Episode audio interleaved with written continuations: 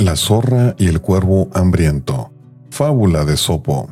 Un flaco y hambriento cuervo se posó en una higuera, y viendo que los higos aún estaban verdes, se quedó en el sitio a esperar a que maduraran. Vio una zorra al hambriento cuervo eternizado en la higuera, y le preguntó qué hacía. Una vez que lo supo, le dijo, Haces muy mal perdiendo el tiempo confiado a una lejana esperanza la esperanza se llena de buenas ilusiones, mas no de comida. Moraleja, si tienes una necesidad inmediata, no podrás satisfacerla con cosas inalcanzables.